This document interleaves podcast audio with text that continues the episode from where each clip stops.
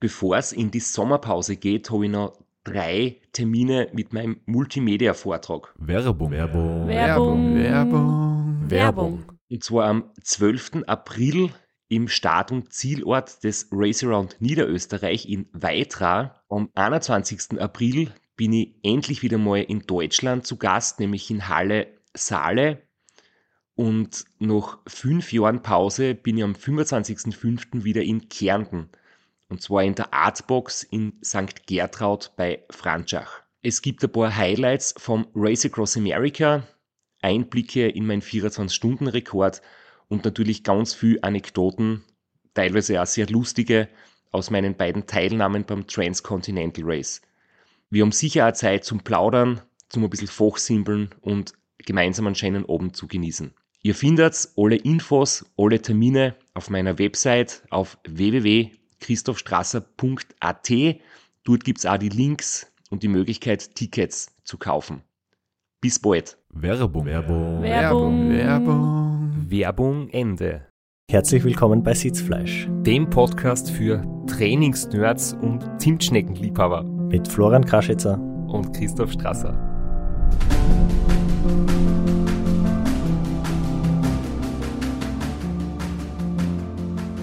Bevor wir in unserer heutigen Folge so richtig tief eintauchen in Trainingslehre, Trainingstheorie, möchten wir noch kurz unseren Werbepartner vorstellen, Athletic Greens. Hast du schon Entzugserscheinungen? Wir, werden, wir haben heute jetzt schon im Intro gesagt, es geht um Ernährung. Es wird um Zimtschnecken gehen. Wie geht's dir jetzt damit?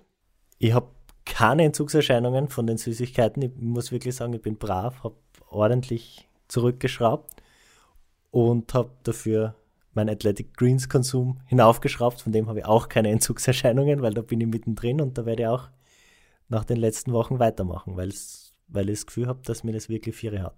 Das ist gut. Also Athletic Greens, unser, unser Werbepartner, unter athleticgreens.com slash Sitzfleisch. Meine Aussprache ist natürlich nicht die beste, aber ihr findet in den Show Notes den Link dazu. Wenn ihr dort ein Abo bestellt unter diesem Link, dann bekommt ihr einen kostenlosen Jahresvorrat an Vitamin D und fünf praktische Travel Packs. Das gleiche Angebot wie in den Wochen zuvor.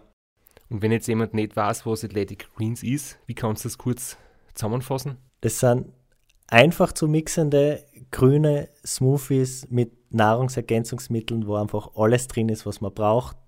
Die helfen gegen die Müdigkeit in der Früh, die helfen gegen die Müdigkeit am Abend, sie helfen da bei der Regeneration.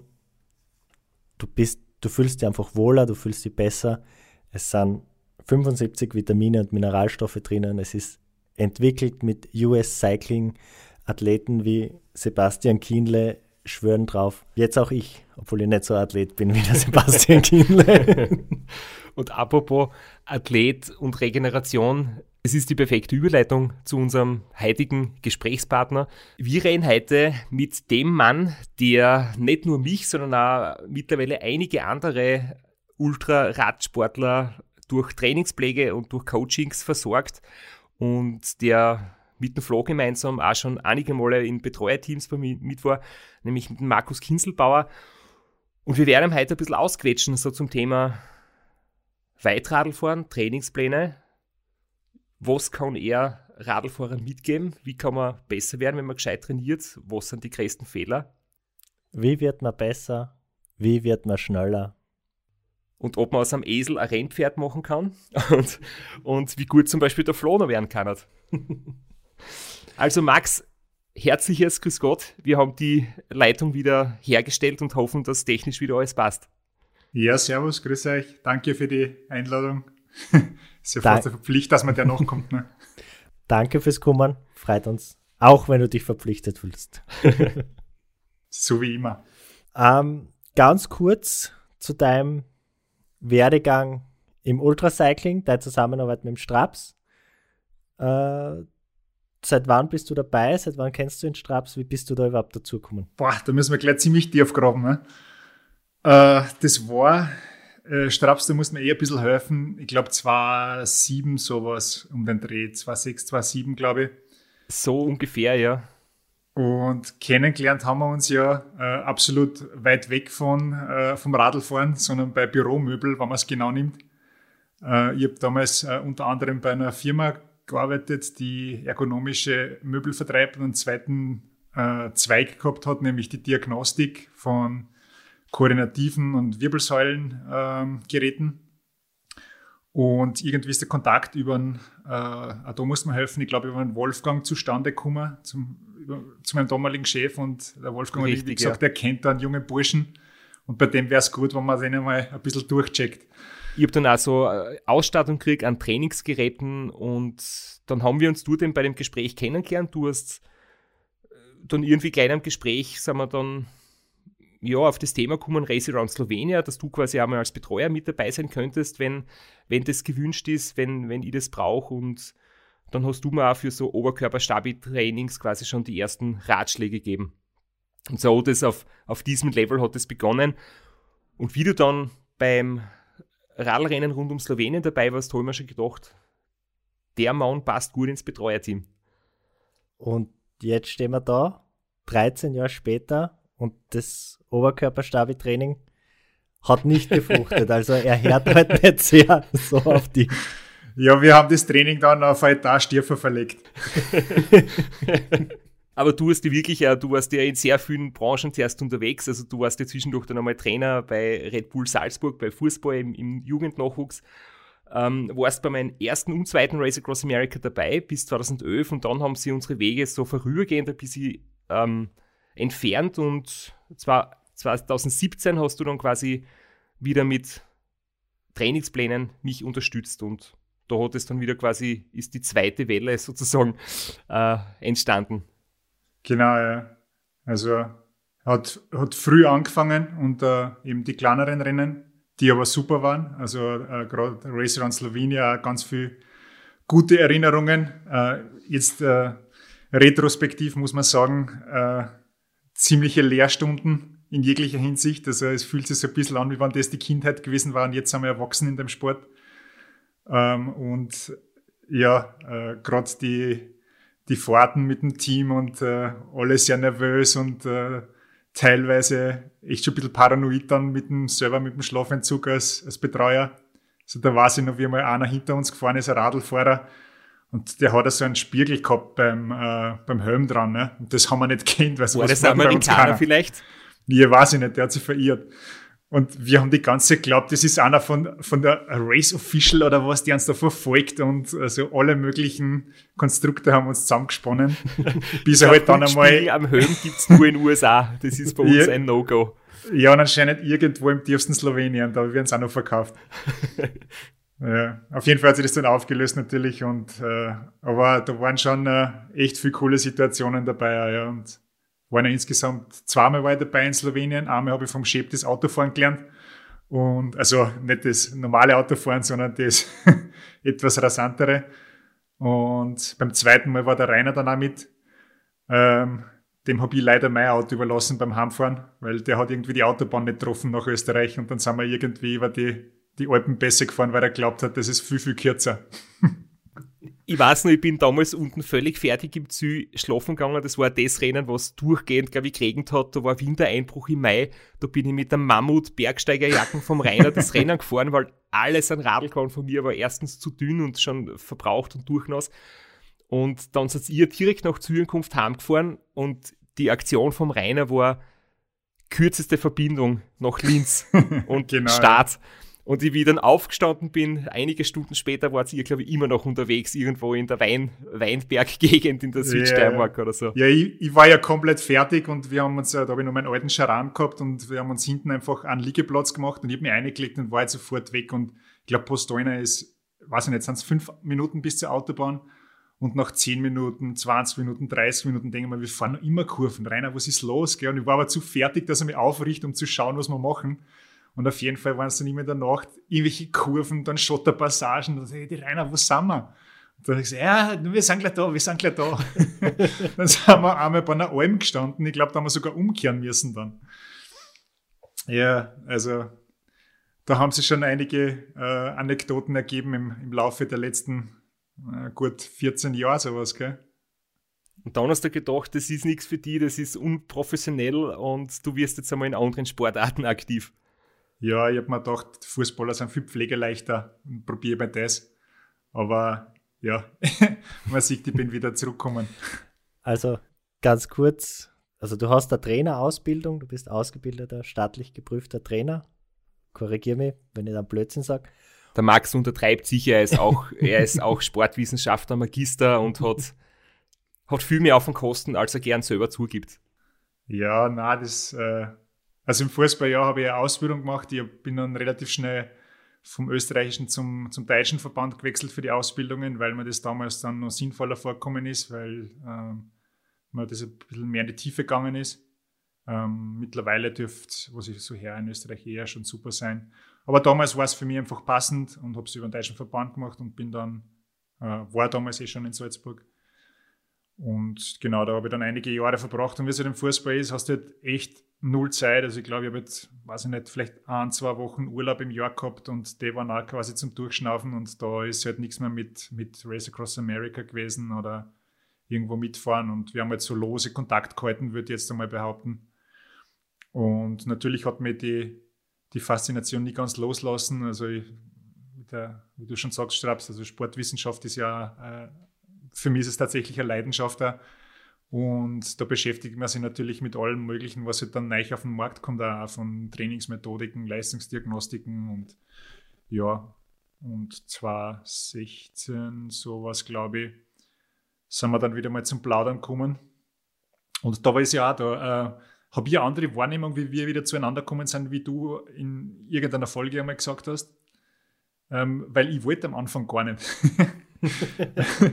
also nicht jetzt wegen dir, sondern ich habe einfach so wenig Zeit gehabt und äh, habe sogar einen Kollegen gefragt von mir, ob er sich vorstellen konnte, dass er, dass er die trainiert, äh, weil ich gewusst habe, der ist auch super und er hat gesagt, na, das, ich traue das nicht zu, weil er in einem ein bisschen anderen Ausdauermetier ist und dann habe ich mir gedacht, ja gut, ich meine, äh, dann dann werde ich die Zeit erübrigen und dann haben wir ein bisschen Quatschen angefangen und dann hat es mir innerhalb von, einer, von ein paar Tagen, Wochen, hat mir das sehr gefesselt und äh, dann hat die Zusammenarbeit begonnen dann. Ja. Doti.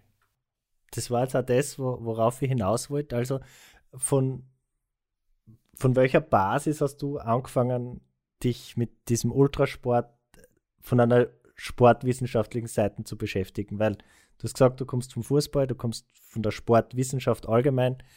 Wie bist du da rangegangen? Hast du schon Vorwissen gehabt? Hast du aufgebaut auf, auf, auf anderen? Oder hast du dir das quasi komplett von Null erarbeitet und der Straps war dein Versuchskaninchen? Naja, das war schon so, dass ähm, ich schon eine breite Basis habe, äh, im Sinne von ganz viele verschiedene Sachen gemacht.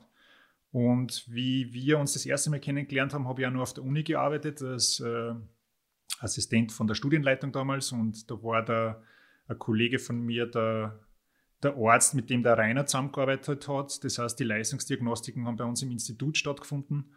Und dann ist man jetzt ins Plaudern gekommen und ich habe mich natürlich dann mit dem Strapser beschäftigt, wie ich mitgefahren bin und mit der ganzen äh, Leistungsstruktur von dem Sport. In, in Wahrheit gibt es ja literaturmäßig äh, verschwindend wenig oder damals hat es gar nichts gegeben, jetzt gibt es ein bisschen was. Und dann habe ich mich halt mit dem beschäftigt, äh, mit dem klassischen Radsport sozusagen und bin über den klassischen Radsport so in, in Richtung Ultracycling gegangen mit den eigenen Gedanken, mit dem Rainer sein Input, äh, mit Inputs von, von anderen Coaches ähm, und, und Leuten. Also äh, man muss sagen, die Skandinavier haben in der ähm, in die Ausdauerrichtung auf jeden Fall einen, einen, hohen Stellenwert da. Die machen sehr viele Studien und da, da haben wir auch ein paar Sachen abgeschaut und ich glaube, äh, was ich gesehen habe von, von den Notizen, da werden wir über das polarisierte Training eh noch ein bisschen sprechen. Zu Recht da, weil da hat es mir eh manchmal ein bisschen einen Hund rein. Äh, äh, und da war ich dann bei einem, beim Vortrag einmal von eben diesem Steven Seiler, der, der war damals äh, in Wien auf der Uni und ähm, irgendwie das war so dann der Anknüpfungspunkt, wo wir gesagt haben, ja, das in die Richtung probieren wir es einmal. Ja. Ähm, also einfach mal einen neuen Input setzen, weil ich war ähm, schon auch der Meinung, dass das, das Training ein bisschen abgewandelt gehört vom, vom Straps. Also ähm, es ist eigentlich viel daraus gesprossen, dass ich viele verschiedene Sachen irgendwie für mich selber kombiniert habe. Ja. Ob das jetzt vom, vom Radsport ist, von Leichtathletik, äh, wo ich auch eine Trainerausbildung habe. Äh, man kann einfach von überall ein bisschen was rausnehmen. Ausdauerinstruktor habe ich gemacht ich war wieder ein bisschen was mit vom Mountainbike vielleicht. Ähm, und, und, so setzt man halt die einzelnen Sachen zusammen und dann entwickelt man sich mit dem Athleten eigentlich mit, muss ich sagen. Ja. Also natürlich war nicht von Anfang an alles, alles ein und frei klar, sondern es war ein bisschen Trial and Error dabei. Aber man hört raus, ein sehr wissenschaftlicher Zugang, Literatur, Vorträge, Ausbildungen. Und das ist auch das, was, glaube ich, den Straps so begeistert und warum er dann so bereitwillig sich in deine Hände begeben hat. Weil mich sehr viele Sachen auch interessieren. Ich will gewisse Dinge gern wissen, verstehen. Warum wird es so äh, geplant? Warum soll jetzt diese Einheiten fahren, die alles echt nicht witzig sind? Aber mir taugt es dann schon sehr äh, zu merken, dass du da einen, einen richtig guten Background hast, sehr viel Wissen hast, mir zumindest häppchenweise ein paar oberflächliche Infos halt mitgibst, damit ich das Gefühl habe, ich verstehe es auch. Und äh, das macht natürlich äh, das Gesamtpaket ziemlich lässig. Aber ich würde nur eins sagen zu dem, was du vorher gesagt hast, dass du eigentlich gar keine Zeit so richtig gehabt hast und dir zuerst nicht sicher warst, wie du das unterbringen sollst, einen, einen Weitradlfahrer zu trainieren äh, wie ich dich gefragt habe, ob du mitfährst, 14 Tage nach Australien ins Betreuerteam. Das war noch bevor du Trainingspläne geschrieben hast für mich. Oder eine Woche nach Borrego Springs zur 24-Stunden-WM, da hast du immer sehr schnell zugesagt und gut Zeit gehabt, wenn es an schöne Orte an der Welt geht. Ich habe nur die Bonusmeilen im Sinn gehabt. Na, man muss schon sagen, äh, also so eine Trainerverpflichtung, ähm, sowas muss man ja ernst nehmen und man muss ja eine gewisse Zeit aufwenden für das. Ne? Also es macht ja jetzt keinen Sinn äh, zu sagen, ja passt, machen wir das und ich schreibe einen, einen Wochen- oder Monatsplan und dann hören wir uns wieder irgendwann, sondern man muss ja mit den mit die Leuten beschäftigen. Ne? Du musst ja wissen, wie geht es denen, was, was denken die. Ähm, und du hast eher ein bisschen Understatement betrieben jetzt, äh, was normal eher meine Spezialität ist. Äh, du warst schon extrem für und ich finde es auch total vorteilhaft, wenn sie Athleten mit dem Training, mit der Ernährung, also mit allem, was ihr, ihren Sport komplettiert, auseinandersetzen, weil es einfach auch leichter trainierbar sind dann. Weil wenn du weißt, warum du was machst, dann machst du es in der Regel auch besser. Und äh, deswegen habe ich da halt ein bisschen gezögert, weil mir schon klar war, das ist schon ein Haufen Arbeit. Und das, deswegen ist es bei mir auch so, dass ich halt nur begrenzte ähm, Zahl von Athleten habe, weil ich mich mit jedem halt ähm, in einem genügenden Ausmaß beschäftigen, äh, erstens will und auch muss, damit das Ganze gescheit fruchtet. Wie viele sind jetzt ungefähr, mit denen du zusammenarbeitest? Du hast, du hast äh, Sportler aus dem Bereich Triathlon, du hast einige aus dem Langstrecken-Radbereich. Genau, ja. Und einen Handbiker, den ich ähm, einmal wöchentlich betreue. Und ja, das sind jetzt ein ich würde jetzt, es schwankt natürlich ein bisschen von Jahreszeit. Leider gibt es da immer wieder Krankheiten oder Verletzungen. Ähm, aber zurzeit sind es ähm, acht bis neun, die sehr intensiv betreue.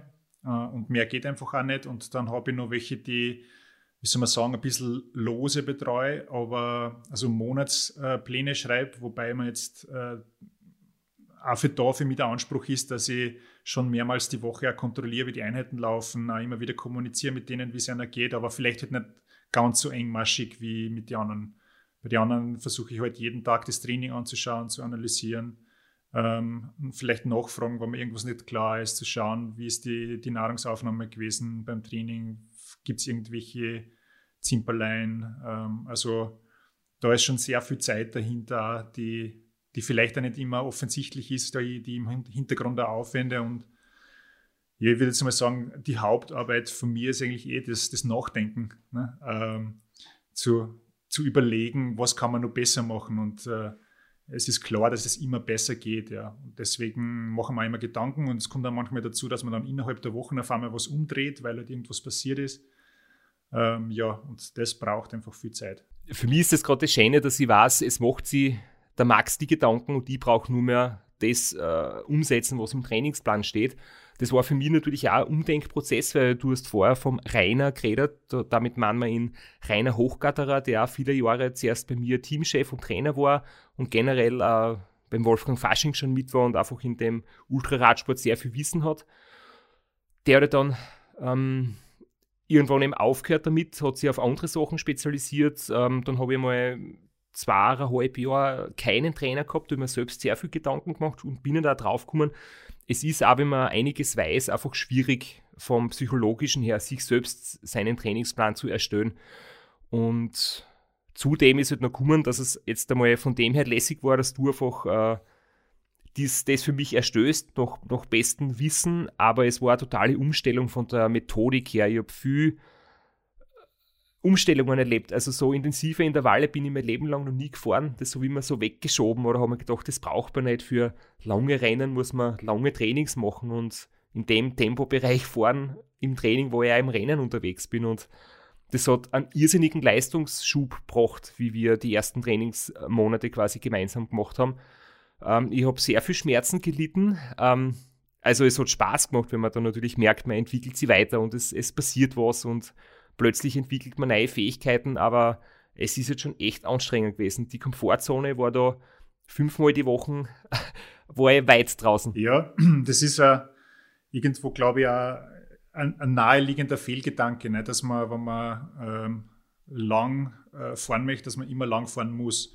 Weil in, in Wahrheit ist es ja so, dass je höher das die, die Schwelle ist, desto besser, weil desto höher sind dann auch die, die Grundlagenbereiche oder die, die regenerativen Bereiche, weil bei ganz langen Sachen fällt man jetzt, ich meine, das äh, brauchen wir nur unsere Daten analysieren von äh, Race Across America, wo du halt teilweise runterfällst auf 120, 130 Watt für, für Zeiten. Ne? Das sind Sachen, die fährst du nicht einmal regenerativ normal.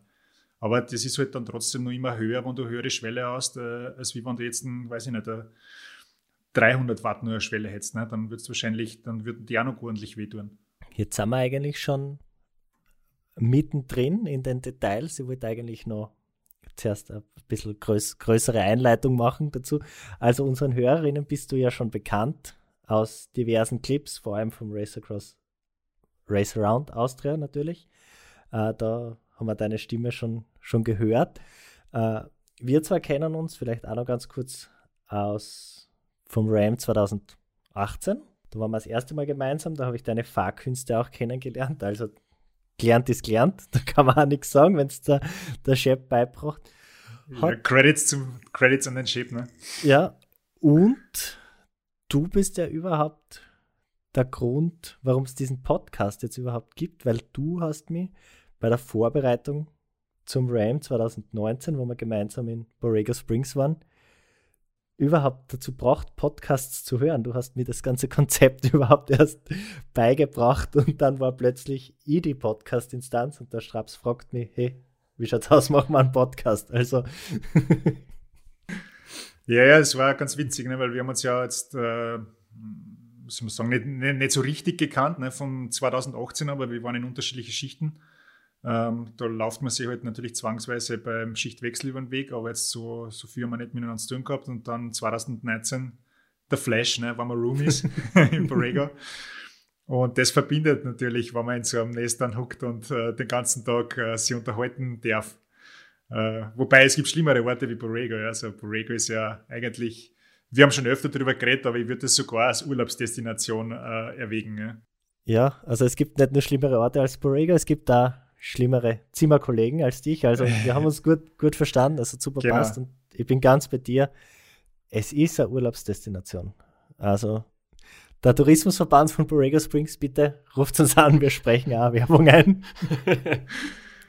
ja, ja. Na, Borrego kann man äh, wärmstens empfehlen im wahrsten Sinne des Wortes. Also super schön zum Radlfahren und äh, die ganzen Skulpturen in der Wüste machen es echt interessant, dort zu fahren. Also eine Woche kann man dort rumfahren und echt schöne Sachen machen. Und es gibt einen Supermarkt, wo es alles gibt, äh, was man nicht braucht, unter anderem Halkfäuste. und dafür gibt es halt äh, ja, andere Sachen nicht, die man gern hätte, ne, wie Tomaten oder sowas.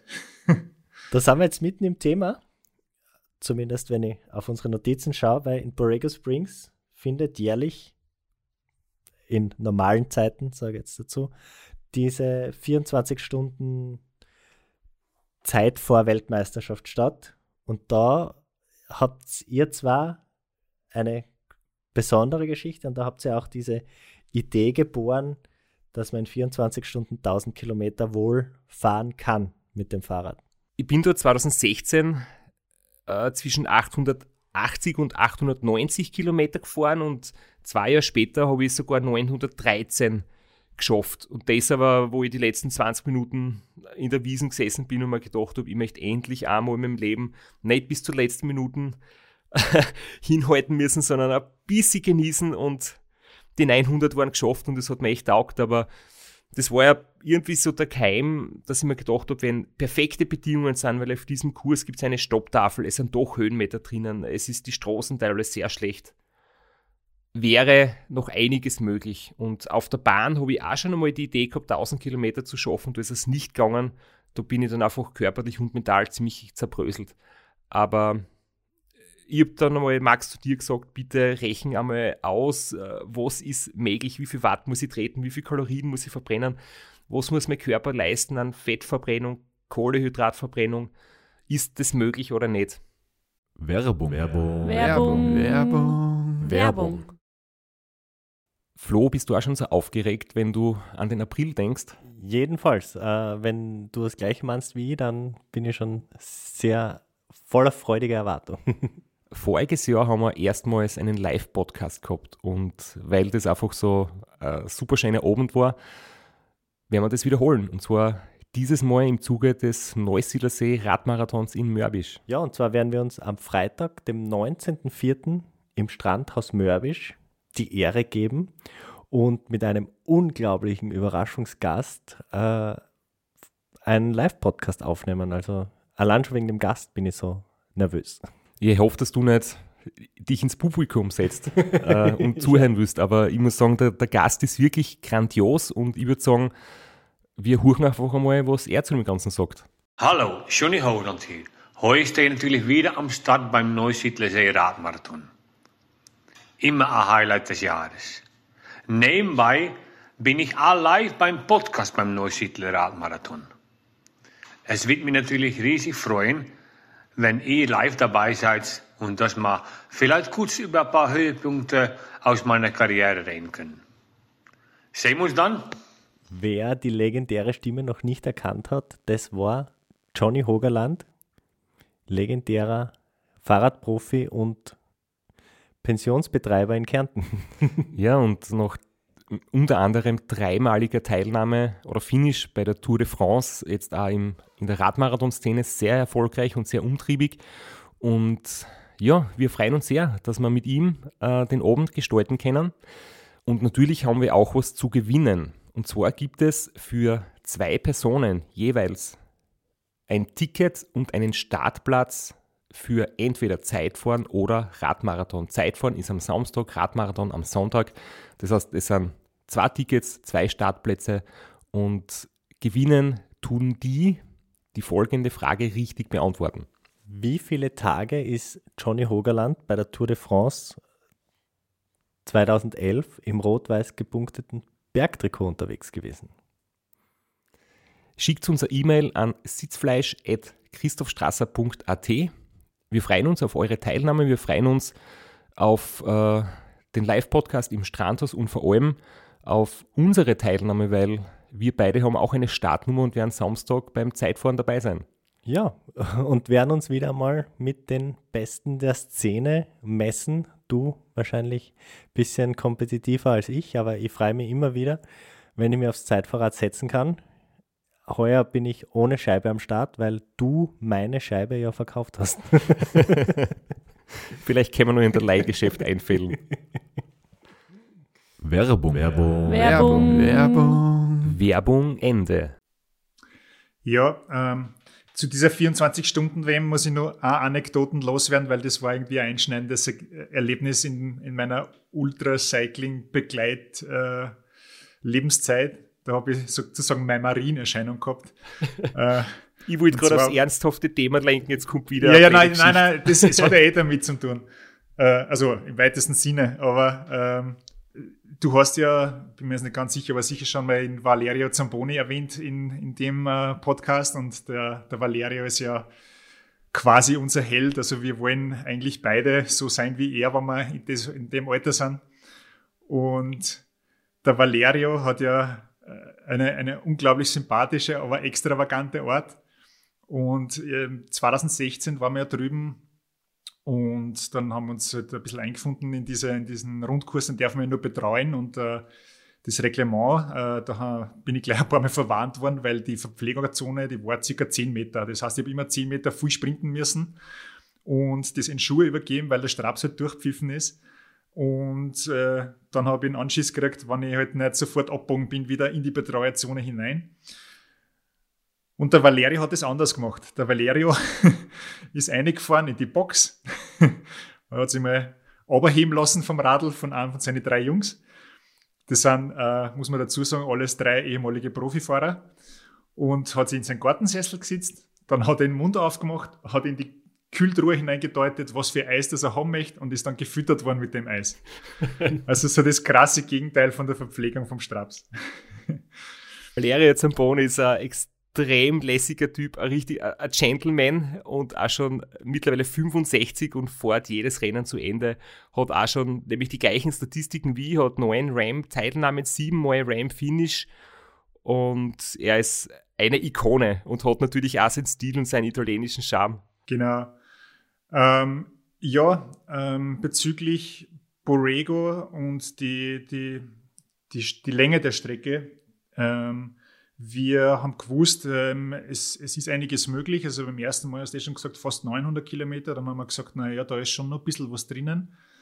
Ähm, 2018 äh, war es dann so weit, dass die, die 900 geknackt wurden.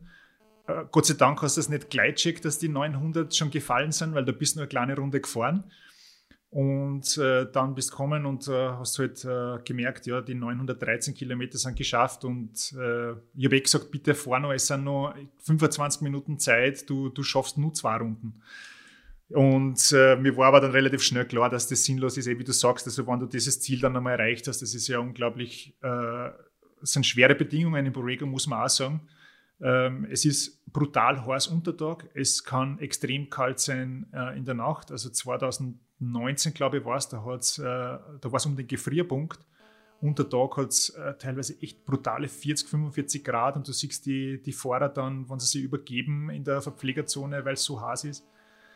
Ähm, es ist eine Stopptafel drinnen, der Asphalt ist alles andere als optimal und wir haben gesehen, ja, äh, 913 Kilometer, die ersten zwölf Stunden waren es ähm, ich habe mir den, den Wert natürlich angeschaut, bin mir nicht ganz sicher, aber es waren so circa 490 Kilometer, die, die du in zwölf Stunden gefahren bist, dort bei diesen äh, ja, doch schwierigen Bedingungen. Und dann ist natürlich der Gedanke geboren gewesen, naja, wenn man jetzt wirklich feine Bedingungen hat, ja, wäre dann der Tausender möglich. Und dann haben wir ein bisschen oder ich ein bisschen zum Rechnen angefangen. Und ähm, es war relativ schnell klar, wenn man das macht, dann wird es wahrscheinlich am ehesten in der Höhe klappen. Ähm, Flo, du beschäftigst dich ja auch sehr viel damit. Also gerade die Stundenweltrekorde, die, die fallen natürlich alle auf irrsinnigen Höhen. Ähm, wobei dort dazu zu sagen ist, das dauert eine Stunde. Ja? Also das, was der Straps probiert, dauert 24 Stunden. Das heißt, wir können die Höhe nicht ganz extrem äh, wählen.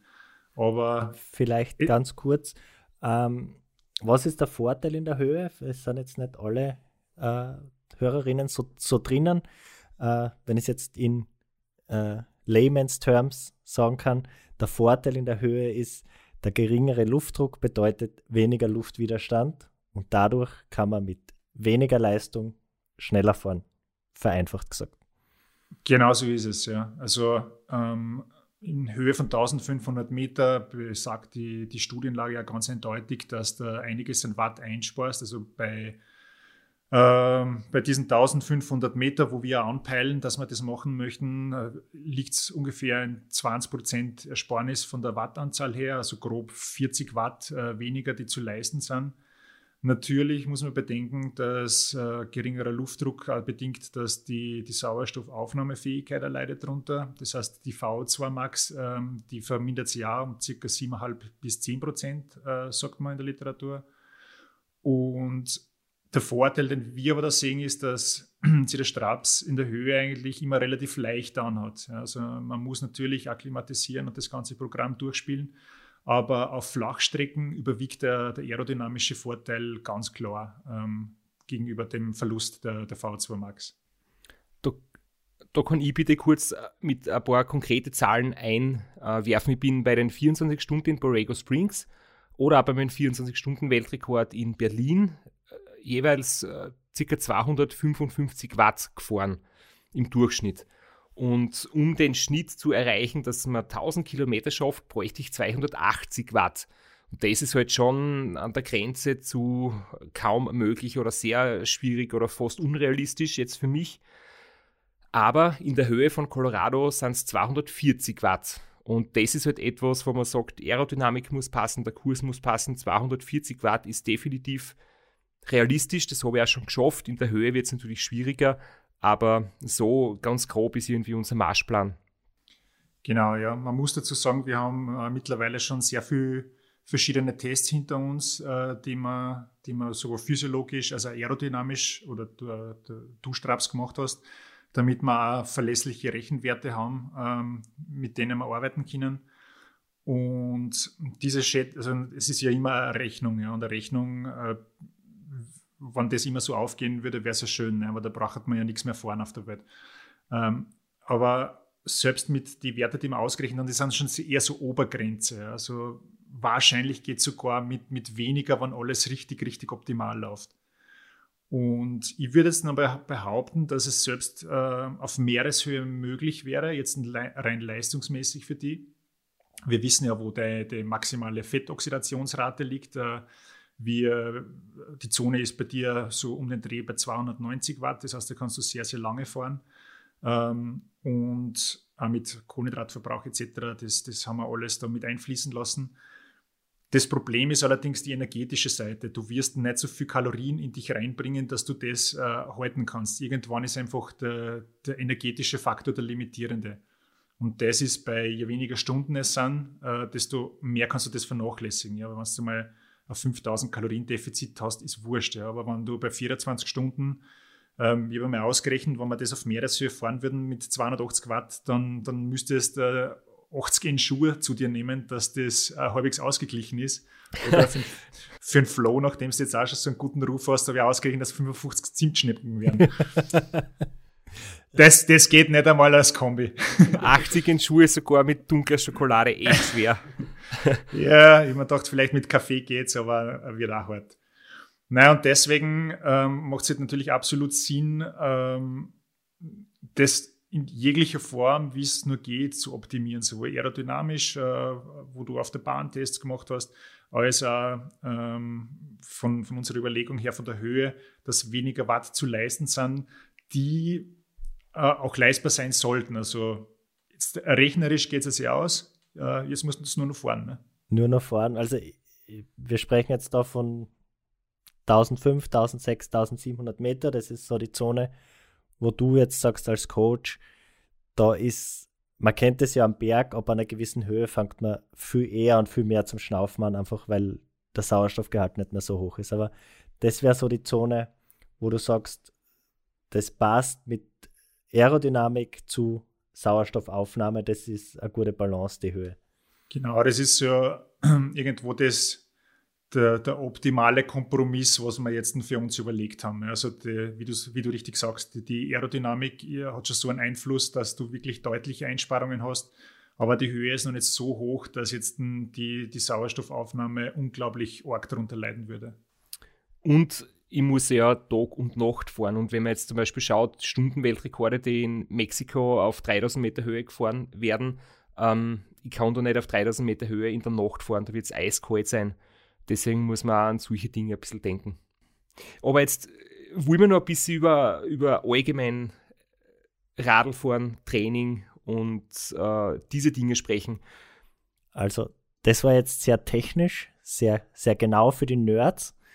Und jetzt kommt das, was mich interessiert, weil der Podcast geht ja nur darum, um mich, geht ja nur um mich. Aber in unseren Notizen steht, kann man aus einem Esel ein Rennpferd machen. Kann jeder ein sehr, sehr guter Sportler werden? Gibt es sowas wie Talent oder ist alles harte Arbeit? Das sind jetzt so, so die großen Punkte, die wir jetzt gern mit dir besprechen würden und durchgehen würden, weil das doch sehr oft kommt und ein heiß diskutiertes Thema ist. Und ich behaupte oft in meinen Vorträgen, dass ich nicht der hochbegabte Radfahrer bin, weil mein, mein Lungenvolumen ist jetzt nicht außergewöhnlich hoch, das ist eigentlich Standard. Ich bin jetzt nicht super leicht äh, für Bergauffahrten gebaut, aber mittlerweile glaube ich selbst auch, dass ich schon gewisse Voraussetzungen habe. Vielleicht geht es einfach um Robustheit, um wie viel Training man aushält, ohne sich zu verletzen. Ja, und jetzt, Max, darfst du ansetzen mit deiner Antwort. Die nächste halbe Stunde gehört mir. ja, na, natürlich ist schon, äh, es gibt schon angeborene Faktoren, die, die Einflüsse haben. Ja. Es ist immer die Frage, was man will. Also die Frage, ähm, kann man aus einem Esel Rennpferd machen, ist ja sehr schwammig. Ne? Das kommt immer davon definieren, Rennpferd. Ne? Wo will man hin? Es macht einen Unterschied. Willst du jetzt äh, Langstreckenfahrer sein, der am Podium ist? Willst du Langstreckenfahrer sein, der lange Rennen einfach fahren kann? Willst du Kriteriumsfahrer sein? Willst du Klassementfahrer sein? Das, äh, für alle diese Bereiche gibt es bestimmte Punkte, die halt notwendig sind, damit man wirklich vorn dabei ist. Und äh, wie du schon richtig sagst, da Straps, also die, je, je länger das Rennen wird, desto weniger entscheidend ist ein ganz, ganz großer Motor, also eine ganz, ganz hohe V2 Max. Ähm, ich würde jetzt mal behaupten, in der World Tour, da, da wird es kaum einen geben, der ein 70er ähm, V2 Max hat. Also die werden alle an oder über die 80 kommen und äh, jeder, der das ein bisschen verfolgt hat mit Bora Hans Grohe, ne, der, der Toni Balzer, der äh, mit über 90 da an den Start geht, jetzt als äh, ehemaliger äh, Skitour-MGer, das sind jetzt schon andere ich möchte nur ganz kurz unterbrechen. Also, wir haben gesagt, es wird weniger technisch, weniger nerdig, aber ganz ohne, Fach, ohne, ganz ohne Fachbegriffe werden wir es nicht schaffen. Nur für die, die keine Ahnung haben. Also, die V2 Max, das ist so ein Wert, ein Richtwert, den man sehr gut messen kann und feststellen kann, der quasi unveränderlich ist, wenn ich das richtig verstehe, aber der. Nee, das stimmt nicht ganz. Ja. Also die, die V2 Max ist einfach nur die maximale Sauerstoffaufnahme. Es sagt nichts anderes, wie viel Sauerstoff kannst du aufnehmen und drinnen verwerten in deinem Körper.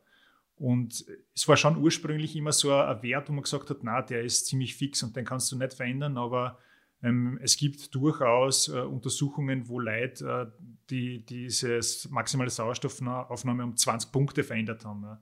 Also ich sage jetzt einmal, 80er, äh, also 80 Milliliter pro Kilo pro Minute, das ist die Einheit dieser maximalen Sauerstoffaufnahme, das ist richtig hoch. Also, äh, und das ist das Bruttokriterium für die Ausdauerleistungsfähigkeit. Das heißt, man wird keinen richtig guten Ausdauersportler finden in die klassischen Ausdauersportarten, der nicht irgendwo da drüber ist. Und je länger das Ganze wird, desto ähm, weniger musst du dieses ganze System ausschöpfen, ne? weil du, du fährst ja nicht immer am Limit. Und deswegen reicht unter Anführungszeichen auch mittelmäßige, wobei jetzt ein, ähm, deine ja jetzt äh, auch schon hoch ist. Ja, also da, äh, aber natürlich jetzt nicht äh, on top. Und der, der Motor ist zwar nicht entscheidend, aber wenn man hat, ist es schon nicht schlecht. Ne? Weil wieder, je leistungsfähiger das man ist, desto weniger wehtun gewisse äh, Werte, die unter, dies, unter den einzelnen Schwellen dann liegen. Und eine zweite Sache ist natürlich auch die Muskelfaserverteilung, die ist äh, sehr genetisch bedingt. Ähm, also gibt es langsame und schnelle Muskelfasern und die, die man halt bei Langstrecken braucht, sind die langsamen. Und da bist du sicher ich behaupte jetzt einfach einmal genetisch ein bisschen äh, prädisponiert. Also du, du hast eine gute Voraussetzung und du trainierst einfach schon irrsinnig lang. Ja. Also das ist schon über ein Jahrzehnt, wo du wirklich konsequent viele, viele Stunden im Sattel sitzt und dann passen sie diese Fasern einfach an und die werden einfach immer, immer besser in der Hinsicht. Äh, ich würde jetzt mal behaupten, bei dir treffen so ein paar Faktoren aufeinander. Das ist, wie du sagst, die Robustheit, äh, die harte Arbeit von dir, ähm, weil du hast kein Jahr nicht gehabt, wo du irgendwie auslassen hättest. Äh, verzeih mir den Ausdruck, ein mittleres Talent, äh, also jetzt im Sinne von den äh, Voraussetzungen und ähm, wahrscheinlich eines von deinen stärksten Sachen, 100% äh, Professionalität da. Also du, du bist sehr manchmal muss man schon sagen, pedantisch im, im positiven Sinne, also dass wirklich alles passen muss. Äh, außer jetzt vielleicht die Konstruktionen am Cockpit vom Schiff oder so, die dürfen dann auch mal mit irgendwelche Sprühflaschen. Äh, Mit der Technik sein. bin ich sicher nicht pedantisch. ja, aber ähm, du, du reizt einfach jegliche Felder aus, die man im Ultracycling braucht, um vorn zu sein. Und das sind einfach extrem viele Facetten. Da geht es nicht, nicht nur darum, um schnell sein. Ähm, ihr habt es eh schon sehr oft erwähnt. Da ist natürlich das ganze Teamgefüge, das drumherum, das Training unter dem Jahr und äh, sind viele Faktoren, die du halt schon optimiert hast im Laufe der, der zehn Jahre. Und da würde ich behaupten, das gehört dazu, um aus einem Esel ein Rennpferd zu machen äh, im Ultracycling. Jahrelange Erfahrung, weil es gibt einfach kein Schema F nicht in dem Sport. Ich würde noch ergänzen, das ist vielleicht eh das Ähnliche, was du sagst, nämlich einfach Geduld, die Zeit sich selber zu geben oder zu nehmen, dass man weiß, das wird jetzt nicht von heute auf morgen gehen, das braucht einfach ein paar Jahre, um dran zu bleiben. Und dann ist es, ich denke, wenn, wenn du, es macht mir Spaß, ich mache das gern, es ist nicht jede Trainingseinheit lustig, es gibt oft sogar einige Phasen, wo es ein, zwei Wochen lang gar nicht lustig ist, aber grundsätzlich macht man das als Spaß und ich glaube, das ist die Basis, dass ich es über so viele Jahre hinweg jetzt schon mache mit einer Freude und dann wird man irgendwann einfach besser, das kann man gar nicht verhindern. Und ich wollte auch noch im Prinzip auf die Frage hinaus, ich kriege immer wieder E-Mails, wo mich Leute fragen, hey, hast du ein paar Tipps für mich, ich möchte mal ein 12 oder 24 Stunden Rennen fahren, ähm, wie viel muss ich trainieren?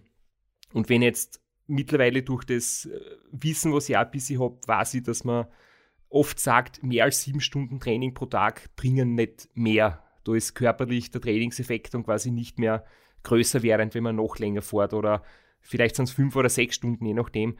Aber ich bin früher, nämlich so 2005, 2006, wo ich die ersten guten Jahre dann gehabt habe, oft 40, 45 Stunden in der Woche gefahren mit einer 12-Stunden-Einheit jedes Monat und da habe ich echt noch mehr trainiert als heute. Bin aber öfters krank gewesen. Hat natürlich negative Auswirkungen gehabt, aber wenn ich zum Beispiel auch daran denke, Knieschmerzen werden von mir jedes Jahr weniger. Das erste Race Across America haben mir wahnsinnig die Knie weh dann, ähm, die letzten Male immer weniger. Das heißt, es scheint schon so, dass das extrem umfangreiche Training sich auch auszahlt, auch wenn es sportwissenschaftlich vielleicht schon keinen zusätzlichen Effekt mehr hat. Ähm, naja, das ist ein, ein, sehr viel diskutiertes Thema in Wahrheit. Und da gibt es jetzt keine, keine, ganz richtige Antwort. Ähm, es ist ein, ein bisschen ein philosophischer Ansatz vielleicht weil die einen Trainer sagen ja, die anderen nein. Ähm, energetisch bringt es sicher nichts, wenn du jetzt extrem lange Einheiten fährst. Aber wie du schon richtig sagst, also es, es bringt da schon was, weil du mal Erfahrung sammelst, da, wie geht es da, wenn du wirklich, wirklich lang im Sattel sitzt und das musst du zwangsweise dann auch beim Rennen. Und ich sehe einen großen Vorteil in die ganz langen Einheiten, nämlich die, die Verpflegung trainieren. Ähm, weil es ist zwar gut und schön, wenn man äh, in Schuhe über eine Zwei-Stunden-Einheit gut vertragt, aber das sagt noch nichts aus, wie es dann nach sechs, sieben Stunden ist. Ja? Und es ähm, du kennst sicher auch genug äh, Fahrer, die, die das in Schuhe nicht vertragen, aber Fresobin zum Beispiel, was in Wahrheit ja das äh, fast Dente ist. Ja? Und äh, da kommt man einfach auf Sachen drauf, was vertragt man, was vertragt man nicht gut. Und ja, Weitradl fahren ist äh, im Wesentlichen äh, ein Fehlervermeidungssportart. Das heißt, man muss einfach so viele Fehler wie möglich vermeiden, um einfach gut zu sein. Und da gehört die Ernährung natürlich ganz stark dazu. Und das trainiert man jetzt ähm, bei langen Einheiten anders als wie bei drei Stunden Einheiten. Jetzt rein energetisch gesehen, vom Stoffwechseltraining her, würde ich sagen, es reichen vollkommen vier, fünf Stunden Einheiten. Ja. Aber dann kommt die Komfortzone, dann ist irgendwann aus und dann sieht man, wie es geht. Jetzt habe ich die Notizen falsch gelesen, weil da ist gestanden, mehr als sieben Stunden Training bringt nichts. Und ich habe mir gedacht, jawohl, eine Stunde in der Woche. Also eine Stunde am Tag, eine Woche lang, das heute ja aus. Das passt super. Das ist, das ist mein Niveau. Aber ihr redet jetzt von sieben Stunden am Tag, okay. aber die, die eigentliche Frage, um die haben wir uns jetzt ein bisschen herumgewunden. Und ich glaube, das kann man so abschließend sagen, es gibt keine klare Antwort. Ohne, also für absoluten Spitzenbereich wird es ohne Talent, ohne körperliche, genetische Voraussetzungen fast nicht gehen. Aber um ein sehr guter Hobbysportler zu sein, reicht jahrelange harte Arbeit. Als wäre das nicht genug, aber ähm, man wird ohne die idealen Voraussetzungen nie ganz in die Spitze vordringen können. Also egal wie hart und wie viel man arbeitet. Ja, äh, danke, stimmt, wir sind da ziemlich abgedriftet. ähm, ja, also wie gesagt, es kommt darauf an, also wenn wir jetzt in die klassischen Sportarten sind, wo eine große Dichte an Sportlern ist, dann wird man es nicht schaffen dort, wenn man die gewissen Voraussetzungen nicht hat. Also da, da fällt dann einfach die, der letzte Punch an die, an die Spitze. Ähm, je, je länger die Distanzen werden, desto dünner wird natürlich auch das, das Konkurrenzfeld und desto mehr entscheidet da die, behaupte ich jetzt nochmal, der, der Umfang, der gefahren werden kann. Und das ist halt auch, das ist ein zeitlicher Faktor einfach. Ja. So viel Leute, die, oder was heißt viel Leute, die meisten Leute, ähm, können ja nicht unendlich viele Stunden aufwenden fürs Training, ähm, weil andere soziale Faktoren damit einspielen. Das heißt, äh, es wird automatisch limitiert. Ja. Und man muss einfach robust sein, das stimmt schon. Ja. Man muss das aushalten, weil es nicht so von der weil ich will, dass jeder hart fährt und nur die, die es irgendwie überleben, kommen durch, sondern ähm, man muss einfach die Umfänge fahren, damit man da vorne dabei ist, weil man muss einfach viel aushalten können. Und da ist es halt einfach so, dass manche Leute viel Training besser aushalten wie andere, weil halt die Strukturen vielleicht schon gefestigt sind. Äh, du Straps hast zuerst erwähnt, deine Knie. Ähm, wir haben ja die ersten Ram ja, wie du sagst, immer das Problem gehabt, dass dann ab der Hälfte irgendwas immer angefangen hat zum extrem wehtun, viel Schmerzmittel nehmen müssen. Und jetzt, äh, zwölf Jahre später, geht es äh, mit einer oder keiner Schmerztabletten, ähm, dass man ins Ziel fahren, ohne dass ich glaube, ich kriege am letzten Tag auch Schmerztabletten, aber es könnte ja auch ein Placebo sein. Das wisst wahrscheinlich ihr, aber ihr braucht es uns jetzt bitte nicht sagen. Ihr könnt das Geheimnis gern behalten, aber es ist, wie gesagt, auch im Nachhinein, in kürzester Zeit sind quasi die Nachwirkungen eines Race Across America wieder verdaut. Es geht einfach jedes Jahr besser. Die Erholung äh, geht vielleicht nicht schneller, aber der, der, die Strapazen, denen der Körper ausgesetzt ist, die werden einfach weniger. Nee, ich würde sagen, die Erholung geht schon schneller, weil du, du passt ja über dieses jahrelange Training, passen sich deine Strukturen an. Ja? Und das, äh, man weiß einfach, Gelenk, äh, Bänder, Knochen, Sehnen, das dauert irrsinnig lang, bis sich das anpasst. Also da reden wir von Monaten und dann halt äh, über die Jahre hingesehen immer, immer mehr über die Jahre, dass sie sich anpassen. Und da gibt es auch keinen Shortcut nicht. Da kann man nicht sagen, ja, ich mache jetzt eine andere Trainingsmethodik und dann geht es schneller. Ähm, das, das braucht einfach diese, diese Jahre oder ich würde es eher schon auf Jahrzehnte äh, wirklich setzen, ähm, dass das so, so stark ausgeprägt ist, dass das das auch aushält. Und wenn es stark ist, dann ist natürlich auch im Ziel dann wieder schneller fit, weil halt nicht so viel zerstört worden ist. Und das ist halt, manche gehen da ein bisschen blauäugig an die Sache und sagen, ah, Ram, cool, ja, drei, vier Jahre, dann, dann fahre ich dort hin. Ähm, ja, aber wir wissen, dass das manchmal nicht gut ausgeht da fällt mir jetzt einfach auch der Punkt ein, es wird ja oft geredet, Körper oder Psyche, wie wichtig ist die mentale Stärke. Ich denke, wenn du körperlich äh, anfängst, äh, wirklich ans Limit gehen zu müssen oder vielleicht auch schon äh, körperliche Schwachstellen auftauchen, du körperlich am Boden bist, dann musst du mit dem Kopf immer stärker quasi dich noch weiterhin überwinden. Und dann wird da im Körper einiges kaputt. Und wenn du körperlich nicht ein Mindestlevel an Fitness hast, ist dieser Sport wirklich schädlich. Das glaube ich schon. Und wenn du aber gewisse Fitness hast und äh, gut vorbereitet bist, haltet man ein Race Across America, ich will nicht sagen locker, aber doch recht unbeschadet aus und ist danach recht bald wieder vollständig geholt. Und deswegen warne ich immer ein bisschen davor, dass man die, die psychische Komponente fälschlicherweise so interpretiert, wenn ich einen starken Kopf habe, kann ich meine körperlichen Grenzen überwinden, weil körperliche Grenzen zu überwinden macht einfach, hinterlässt oft Schaden und das will man ja vermeiden. Ja, äh, das ist jetzt natürlich so ein bisschen äh, sie in die Nesseln setzen, aber ähm, ich bin da auch eigentlich der klaren Meinung, dass äh, wenn ich das wirklich machen will, dann weiß ich nicht, ob ich jetzt mental viel daran arbeiten muss, weil das ist ja einfach eine brutale körperliche Arbeit, die, eh, wie schon gesagt, also ich würde jetzt mal das Minimum fünf Jahre, wo man schon gute Vorerfahrungen hat, ähm, beziffern, dass man arbeiten muss dran, dass man fit genug ist für das, weil ich meine, es braucht nur jeder mal das Race Around Austria fahren ähm, und wenn im Ziel ist, dann soll er sich überlegen, ob er nur mehr gerne eine Runde fahren möchte. Äh, und dann bist du noch immer nicht im Ziel beim Ram. Und pff, da muss halt einfach körperlich topfit sein.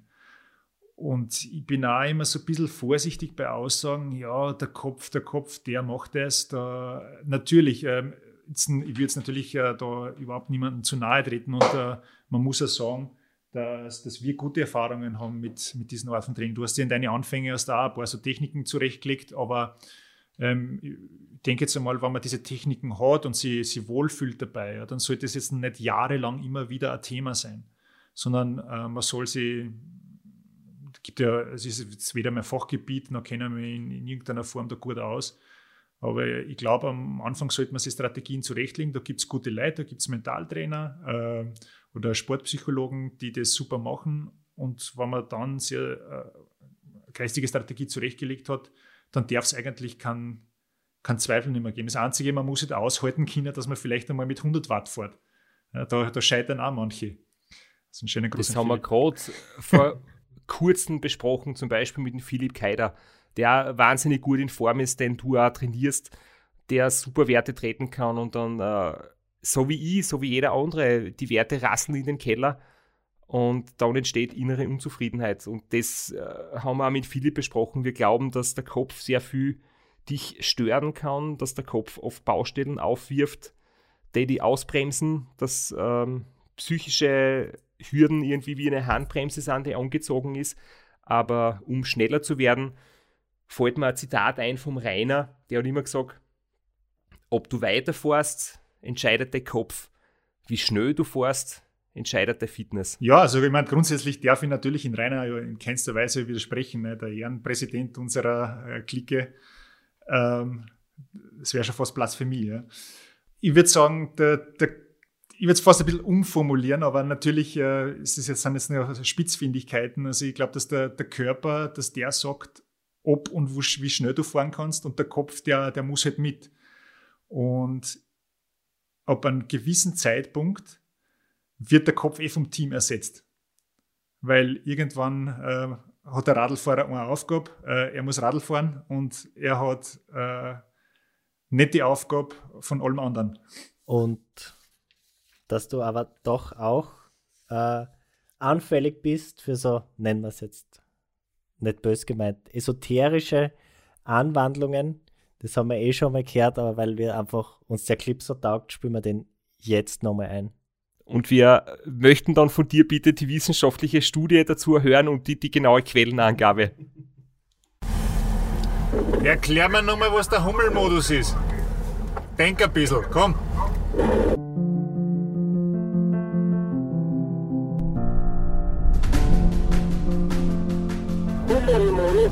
Der Hummelmodus, ja, die Hummeln, die magst du ja eh gern. Ich erkläre das nochmal und ich werde dich nachher nochmal fragen, okay? Also pass gescheit auf jetzt. Das muss er aber wissen, dass es da mündliche Prüfungen gibt. Die Hummel schaut aus wie ein fettes Viech. Wie ein blader Radlfahrer. Die Hummel fliegt. Aber wenn man berechnet, wie viele Flügelschläge die Hummel machen müsste, mit den Flügeln, die sie zur Verfügung hat, dann geht sich das nicht aus. Das heißt, laut Berechnungen, und da gibt es ja viel gescheite Menschen, die das besser kennen wie ich, dürfte die Hummel nicht fliegen können. Aber sie kann es. Und deswegen sagt man, wenn man was erreicht, wenn wir jetzt sagen, der Strasser, der soll eine halbe Stunde mit 500 Watt fahren und er sagt, er kann das nicht und dann schafft er es trotzdem, dann ist er im Hummelmodus.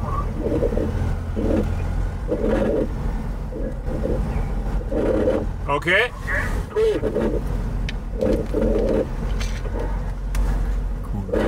Hummelmodus funktioniert meistens am besten, wenn man nicht auf die Wattwerte schaut. Wenn man einfach mal antaucht, was geht und so lang wie es geht. Dann sind manche überrascht, was sie wirklich leisten können. Wollen muss man es halt. Aber das predigst eh du auch immer, ne? Das Ziel muss man haben.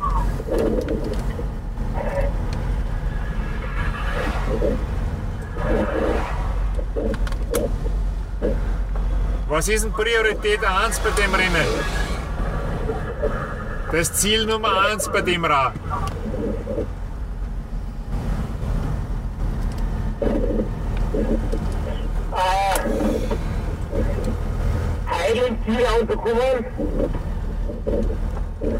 Das hat er mir Okay, jetzt ein gescheites Ziel. Erste Werbung. Ja, äh, danke fürs, fürs Einspielen. Ich habe es ja bis heute nicht geschafft, dass ich mir den ganz angekocht habe, weil irgendwie man hört ja selber, glaube ich, nicht unendlich gern und das ist immer für mich so fremdschämend gewesen, aber jetzt äh, weiß ich auch wieder, was das da gegangen ist. Äh, na, der Hummelmodus, der ist jetzt auch nicht auf mein Mist gewachsen. Das, äh, das gibt es natürlich in den Weiten des Internets, beziehungsweise habe ich das gehört, im, äh, da, wo der Flo und ich unsere Podcast-Leidenschaft angefangen haben zu teilen, im Besenwagen-Podcast. Ähm, das sind ein paar deutsche Jungs, also ehemalige Rennradfahrer, die, die echt witzige äh, Podcasts aufnehmen und wo dann einmal ein Trainer von äh, Sunweb, glaube ich, war, äh, der das, diesen Hummelmodus dann äh, wieder in, mein, meine Erinnerung gerufen hat und das ist irgendwie so hängen geblieben und in der Situation ist mir ja einfach eingefallen. Ne? Und die wissenschaftliche Datenlage ist sehr dünn. der Flo hat den Hummelmodus auch schon erlebt, das haben wir in der Staffel 3 besprochen und es hummelt halt da nicht ewig, das ist begrenzt, das ist, das ist wie so ein Superzündi, der brennt kurz einmal und dann.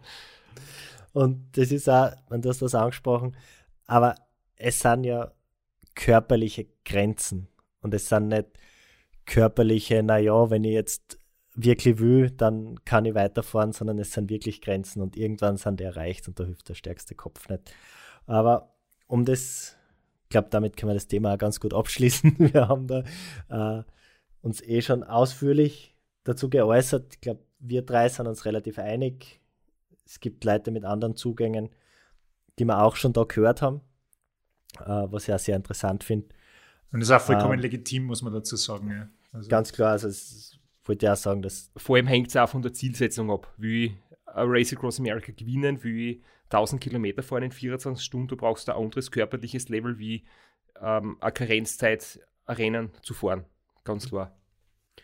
Genau, also und dann haben wir da noch so ein paar äh, allgemeine Fragen zur Trainingslehre, einfach ganz, ganz allgemein, was vielleicht für jemanden, der anfangen will, der Straps hat in irgendeiner Episode einmal gesagt, wenn jemand 500 Euro darin investieren will, schneller zu werden und ein besserer Radfahrer zu sein, dann ist es nicht der Carbon-Flaschenhalter.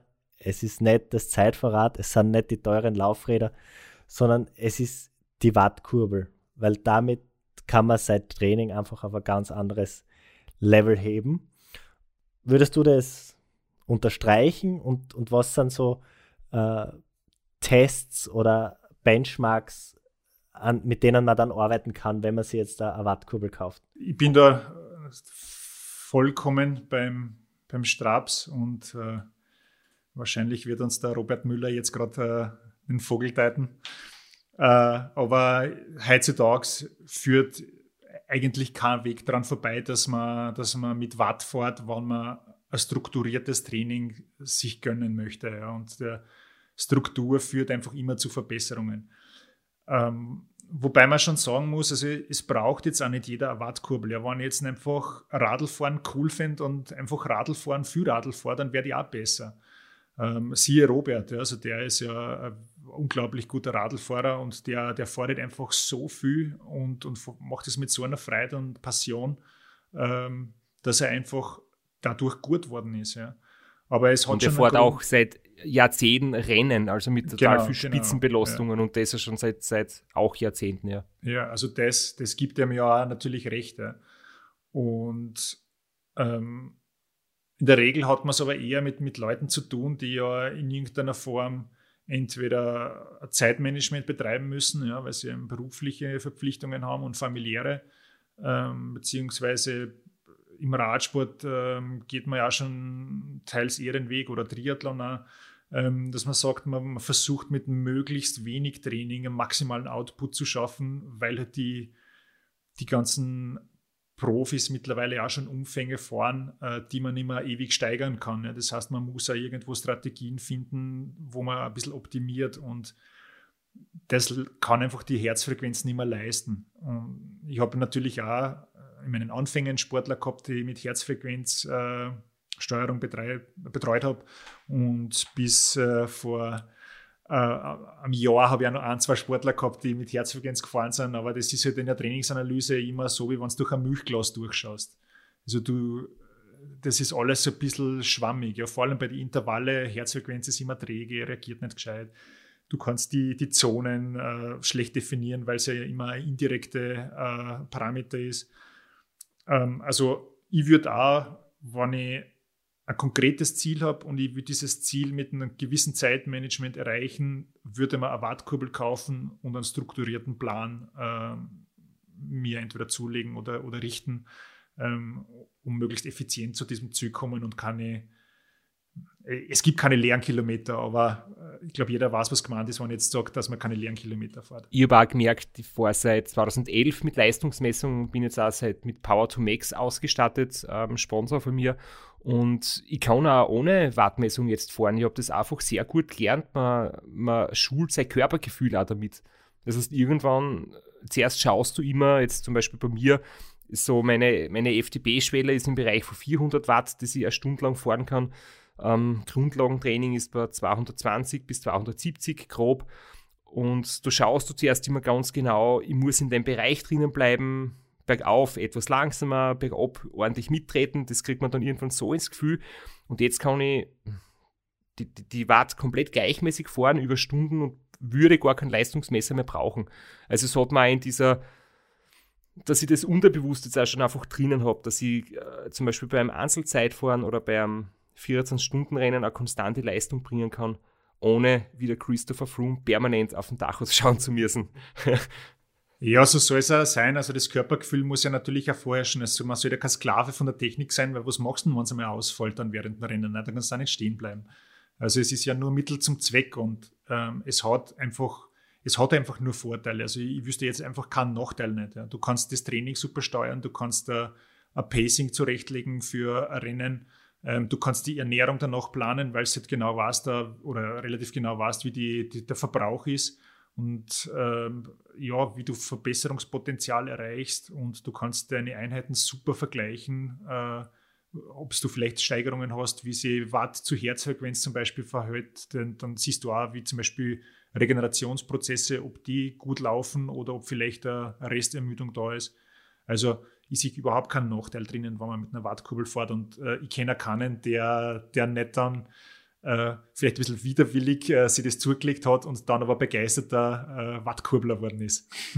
es ist ja ein bisschen eine Spülerei. Ne? Es ist ja bei mir auch, in Wahrheit braucht sie ja nicht, aber ähm, ja, es, es, ist einfach, ähm, man kann ein bisschen seine Leistungsfähigkeiten äh, einordnen, ein bisschen erforschen und äh, ja, bei mir ist halt auch, ich möchte schon ein bisschen nachempfinden können auch, ne? oder das hört sich jetzt so an, wie wenn ich nur fünf Minuten immer am Radl sitze, aber ähm, dass ich, dass ich schon auch weiß, wie sich 5 Watt pro Kilo anfühlen. Ne? Also was ich meine Leute zumute. Das, das muss ja auch irgendwo, ich probiere diese Trainings auch selber, wenn nicht immer in der Länge, aber ähm, natürlich weiß ich, wie sich die Sachen anfühlen. Und äh, das, das glaube ich, muss auch der, der Anspruch vom Trainer sein, dass er nur so Sachen äh, vermittelt, die er selber zumindest einmal in irgendeiner Form gespielt hat. Und du brauchst ja dann dieses Teil. Das finde ich sehr gut von dir. Du bist ja voriges Jahr in King of the Lake mitgefahren. Ich habe da, glaube ich, einen Zeitverhöben borgt oder einen Zeitveranzug. Du hast sehr gut ausgeschaut. Ich weiß nicht, ob du 5 Watt pro Kilo gefahren bist, aber es hat zumindest gut ausgeschaut. ja, also die 5 Watt habe ich geleistet bei der Stiergrauf, weil ich fast spät gekommen bin zum Start. Ja. Dabei 5 Watt pro Kilo hättest du den Zeitvorheim nicht mehr braucht, dann wäre es schon ganz so. wäre so ein ordentliches Ergebnis rausgekommen. Ja. Es galt oder gilt vielleicht immer noch dieser FCP-Test als Goldstandard in der Trainingssteuerung. Er ist leicht reproduzierbar. Er ist draußen wie drinnen reproduzierbar. Man braucht kein Laktatstechen, man braucht keine aufwendige Trainingsanalyse arbeitest du auch noch damit oder hat sich da jetzt was weiterentwickelt, verändert? Ja, ähm, man muss diese Sachen einfach immer richtig einordnen. Also ich halte jetzt nichts davon, da irgendwie über was gut und schlecht zu reden. Ähm, es ist halt, der, der FTP-Test ist das, was er ist, ein Functional Threshold Point. Das heißt eine funktionelle Schwelle. Du wie du richtig sagst, der ist äh, super einfach einsetzbar, er ist äh, überall reproduzierbar und es ist so, wenn ich ins Training einsteige, ähm, dann macht jede Struktur grundsätzlich einmal Sinn, dass man besser wird. Also wenn ich vom unstrukturierten Training komme und sage, okay, jetzt fahre ich den FTP-Test, dann mache ich auf Zwift vielleicht irgendein Programm, äh, wie es jetzt im Winter war, ähm, dann wirst du automatisch besser werden. Es kommt halt irgendwann der Punkt einmal, wo diese Leistungsentwicklung abflacht. Und dann kommt so ein bisschen die, die Krux an der Sache, weil du ja nicht weißt, äh, wie sich diese FDP zusammensetzt. Das heißt, du hast eine gewisse Schwelle und die meisten fahren ja dann maximal 20 Minuten, weil 60 Minuten tut sich kaum einer an. Äh, da wäre es ein bisschen verlässlicher. Aber du rechnest dann hoch auf eine Schwelle. Und du weißt aber nicht, wie viel von diesen Watt hast du jetzt mit aeroben Stoffwechsel geleistet und wie viel mit anaeroben Stoffwechsel. Und das sind ja komplette Gegensätze. Der anaerobe ist ja ohne Sauerstoff, wo du äh, die Kohlenhydrate sozusagen äh, ausbläst, wie wenn du mit der zweiten auf der Autobahn fährst. Und äh, der aerobe Stoffwechsel ist halt der, der ökonomische. Ja? Also da, da fährst du mit der sechsten, da fährst du mit dem Fettstoffwechsel. Das ist halt, äh, da kannst du richtig lang fahren. Und diese zwei Teile äh, bestimmen, wie hoch der FDP ist. Nur ist die Blackbox für jeden, äh, ja, wie groß sind die Anteile. Und das kann man halt äh, mit dem FDP nicht sagen. Und das vielleicht als kleines Beispiel. Ähm, ich mache ja selber Diagnostiken auch mit, mit meinen Athleten und äh, mit äh, Fremdathleten, aber zum Großteil mit meinen, weil ich halt wissen will, wie sich das zusammensetzt. Und wir haben im Winter festgestellt, bei, bei einem, naja, die V2 Max, die, also die maximale Sauerstoffaufnahme, die ist einfach ausbaufähig. Also das ist jetzt einfach der Faktor, der am schlechtesten ist. Wenn wir das entwickeln, dann wird automatisch was weitergehen. Und der, der Gegenpart zur maximalen Sauerstoffaufnahme ist die sogenannte VLA-Max, die, die maximale Laktatbildungsrate. Die sagt da, wie groß das dein anaerober Motor ist. Und die zwei, die bestimmen dann die Schwelle auch. Das heißt, bringen wir die V2 Max nach oben, dann steigt automatisch die Schwelle. Jetzt haben wir über den Winter halt sehr viel V2 Max Training gemacht. Äh, nachdem im Winter das eher unlustig ist, dass man da irrsinnig viel Umfänge fährt, haben wir das halt eher mit harten Intervalle gemacht und haben immer wieder so kleine Überprüfungen gemacht zwischendurch, so wie du sagst, Flo, mit so einfachen Tests, ja, so wo man jetzt nicht dann diesen aufwendigen Test macht, sondern sagt, okay, jetzt schauen wir einfach einmal, wie, wie schaut die, die Schwelle aus mit Hilfe eines Stufentests. Ist im Prinzip vergleichbar mit dem FTP-Test. Ja, und dann kommt nach drei Monaten raus, das ist dieselbe Schwelle. Und dann ist man ja doch sehr verleitet zu sagen, Gottes Willen, das ganze Training war alles für den Hugo, war umsonst. Ähm, das war es natürlich nicht. Ja. Äh, wir haben dann ja ähm, planmäßig auch unsere, unsere große Diagnostik gemacht äh, und wo ganz äh, nachvollziehbar und logisch rausgekommen ist, dass auch der, der anaerobe Stoffwechsel natürlich mitgezogen hat. Das heißt, wenn der aerobe steigt und der anaerobe, dann, dann hält sich diese Schwelle wieder die Waage. Ähm, was wir dann gemacht haben, ist drei Monate lang die anaerobe, äh, dieses, diesen anaeroben Motor zu drücken, dass er geplant wird, dass er ja ökonomisch fährt. Und dann ist die Schwelle natürlich explodiert. Dann ist er, äh, ich weiß es nicht mehr ganz, ganz genau, aber um 40, 50 Watt sowas nach oben gegangen. Ja, und da unterliegst du halt im FTP dann dein Limit. Ja. Du siehst vielleicht, die Schwelle ist nicht weitergegangen, denkst du, das Training war umsonst. Dabei hat sich die V2 Max super entwickelt. Aber halt das zweite System hat sich auch mit nach oben entwickelt, weil du ständig im hohen Bereich gefahren bist. Und dann passt sich natürlich auch die Muskulatur dann an. Und dann haben wir halt einfach nur unter Anführungszeichen äh, das versucht wieder zu drücken. Die V2 Max ist oben geblieben, weil wir ja die Umfänge auch gesteigert haben im Frühjahr. Und äh, somit war alles gut. Beim Rennen hat er äh, eine super gute Schwelle gehabt. Rennen ist super gut gelaufen. Das untersuchst du mit äh, einem Leistungstest, der sogenannte PPD-Test von ähm, Insight ist entwickelt worden. Gell? Wenn ich das jetzt ähm, so sagen darf, wenn das jetzt stimmt, und das ist ja der Test, den ich jetzt schon einige Male gefahren bin, der schaut in der Praxis so aus: 20 Sekunden sprinten, dann in einem zweiten Durchgang drei Minuten, in einem weiteren Durchgang sechs Minuten und in einem letzten Durchgang zwölf Minuten alles, was geht, zu fahren. Und das ist echt brutal. Und für mich sind nicht die 20 Sekunden Sprints das Allerschlimmste. Da wäre extrem schwache Werte. Max, du hast du, glaube ich, sogar mehr gehabt als ich, oder? Deutlich da, mehr, würde ich jetzt behaupten. Ja, da hat man bei mir echt gesehen, bei 20 Sekunden, da bin ich wirklich unterirdisch schlecht. Es ist ja immer so, wenn ich mit der Sabi einkaufen fahre, ähm, wir beide mit dem Stadtrad und die Ampel, die, die am Radlweg, die Fußgängerampel schaltet von Rot auf Grün. Ich verliere immer die ersten fünf Meter, ich komme nicht mit. Ich bin einfach wirklich im Antritt so schlecht. Gibt es da nicht so einen extra Button beim Zebrastreifen für die älteren Leute, wenn sie länger brauchen?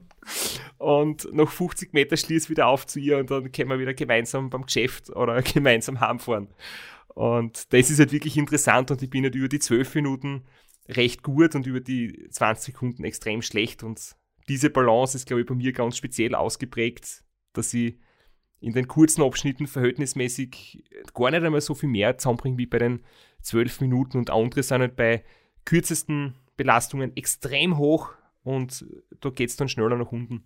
Ja, ja, aber absolut notwendig für deinen Sport, ne? Weil äh, wenn du jetzt hohe Werte in die, bei den kurzen Sachen hättest, dann würde das nur hindeuten darauf, dass du deine Kohlenhydrate halt irrsinnig schnell verschwendest da. Und das ist ja absolut kontraproduktiv. Das heißt, der, die, jeder, der im Langstreckenbereich äh, fährt, der, dem sein Ziel ist es, seinen, seinen aeroben Motor zu, zu kräftigen und den anaeroben Motor quasi zu schädigen, dass der möglichst schlecht ist. Da sind wir jetzt eigentlich auch schon beim nüchtern Training. Ähm, inwiefern das da vielleicht beitragt oder einen Effekt macht. Ich habe das früher auch in, einem, in, einer Phase sehr, sehr exzessiv betrieben. Bin auf wirklich sechs, sieben Stunden Einheiten gefahren, ohne Verpflegung komplett. Bin heimgekommen mit äh, Schwindelgefühl und mir war schlecht und ich bin echt fast immer die Stirn aufgekommen. Hat irgendwie einen guten Trainingseffekt gemacht gefühlt, aber ich bin halt dann recht bald einmal äh, verkühlt gewesen und, und das war sicher absolut nicht förderlich.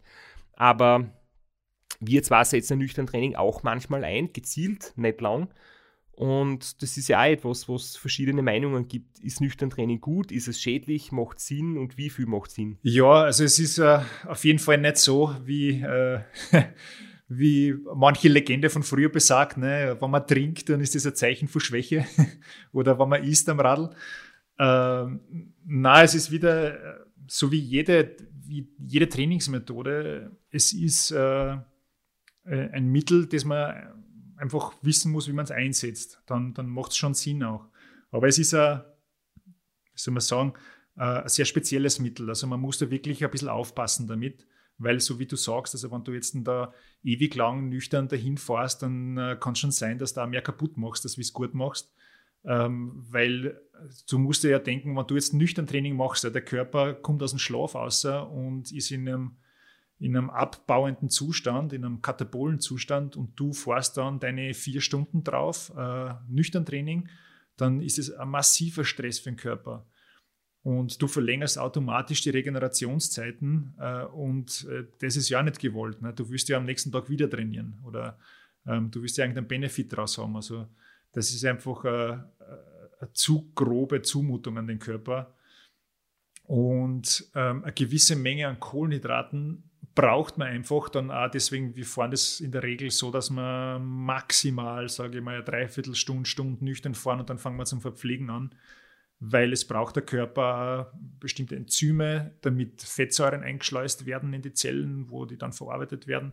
Und da braucht es Kohlenhydrate dazu, um diese Enzyme zur Verfügung zu stellen. Ansonsten holt es der Körper halt woanders. Und äh, im, im, schlimmsten Falle ist das dann von der Muskulatur. Ähm, also nicht ein Zucker von der Muskulatur, sondern tatsächlich von den äh, Proteinstrukturen.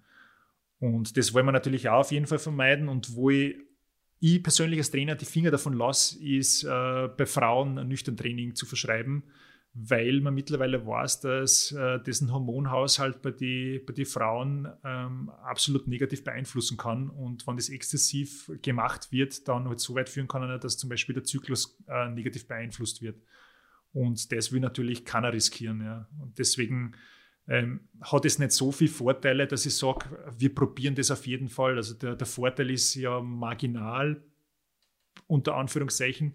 Ich kann ja das Ganze ja gestalten, dass ich sage, ich mache einfach ein fett- und eiweißreiches Frühstück, äh, also jetzt nicht Unmengen, aber ähm, schau, dass ich die Kohlenhydrate in der Hinsicht dann reduziere, dann äh, ist es ja fast derselbe Effekt, ja, und ich gehe aber nicht äh, den, den Risikoschritt, dass ich sage, ähm, ich greife da jetzt so stark in den Stoffwechsel ein, dass ich was kaputt machen kann. Also Flo, Hände weg von den Zimtschnecken. Zumindest vor dem Training. Über das haben wir eh schon gesprochen, dass du jetzt deine Ernährung umstößt zum äh, Smoothie-Tiger hin. ja, ja, genau. Ja. ja, aber du hast ja den, den Ruf so hart erarbeitet mit den Zimtschnecken. Ja, ich, äh, ich weiß ja gar nicht, also wie wir uns kennengelernt haben, warst du ja gar nicht mehr so auf dieser Welle drauf. Ne? Naja, das war halt auch dem geschuldet, dass ihr zwei euch unglaublich gesund ernährt, das fast schon ein bisschen in Richtung einer Essstörung geht.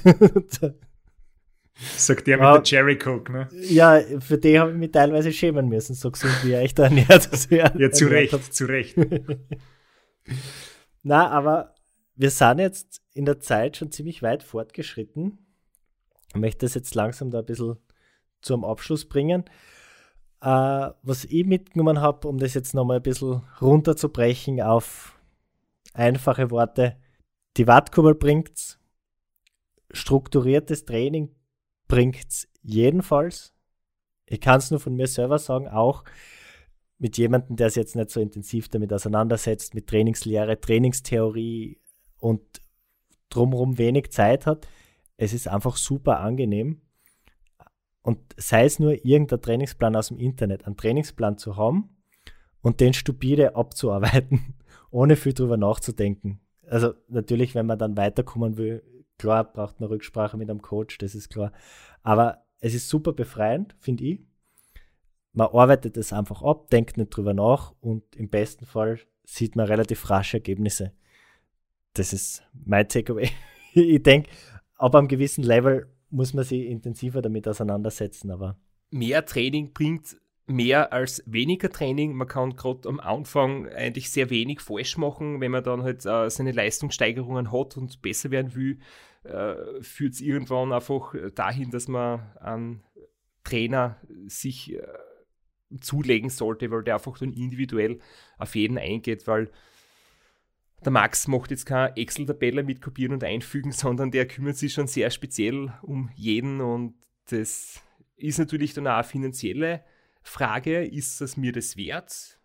Aber ich kann nur sagen, es lohnt sich absolut und ja, die Kunst einfach schnell zu sein und ausdauernd zu sein, die, die, die, die Gabel zu schaffen, weil weit zu fahren, sehr langsam ist nicht erstrebenswert und kurz und schnell zu fahren wollen wir auch nicht, sondern der Kompromiss schnell und weit zu fahren, das ist halt dann die spezielle Sache. Ich würde noch gerne da kurz eingrätschen, weil wir das auch irgendwie unter den Tisch fallen haben lassen, das mit, äh, mit den Konzepten, wie, wie schon des Öfteren das, das gefallen ist mit polarisiertem Training. Da würde ich nur gerne zwei, drei Sätze dazu sagen, weil ähm, so Konzepte sind recht und schön, aber ähm, in Wahrheit halte ich eigentlich gar nichts von so vorgefertigten Maßnahmen oder, oder Konzepte oder wie immer das man es nennt, weil selbst eine polarisierende Struktur kannst du, du kannst sagen, du, du machst im Winter alle harten Sachen, im Sommer alle lockeren, das ist polarisiert im Ende des Jahres, oder du machst jede Woche fünf lockere Einheiten, zwei harte, auch das ist polarisiert.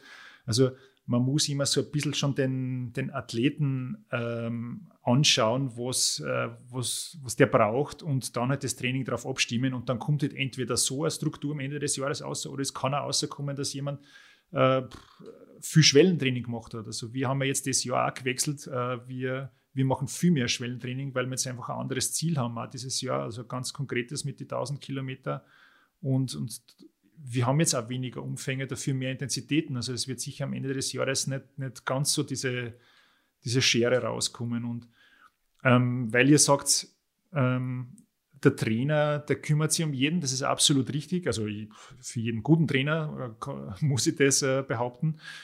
Ähm, Allerdings äh, darf man nicht immer glauben, dass da, es gibt keine Zaubertrainings oder sowas. Gell? Also jegliche Trainingsstunden oder Trainingseinheiten, die sind bekannt. Es gibt wie sind da mehr? Es gibt YouTube-Channels, die sind super gut.